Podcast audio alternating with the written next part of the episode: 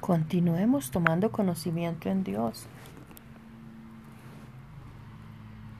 Y en el nombre de Jesús, todo lo que escuchemos, leamos, veamos, todo tiene un aporte en Dios que nos ayuda a crecer y a ser cada día mejor y a ser el varón perfecto en el nombre de Jesús.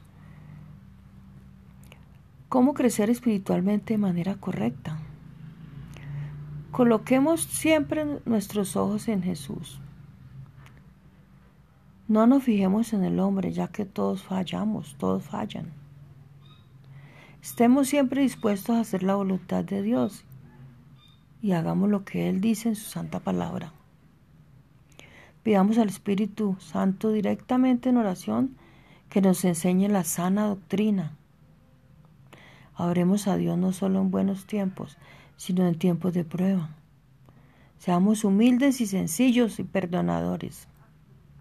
Seamos honestos. No es fácil, pero tampoco es imposible. Solo tratemos y seamos como Jesús lo haría, ya que muchos cristianos se han quedado enanos. Son personas que nunca crecieron espiritualmente y llevan años, 20, 30 años, practicando el Evangelio de Jesucristo.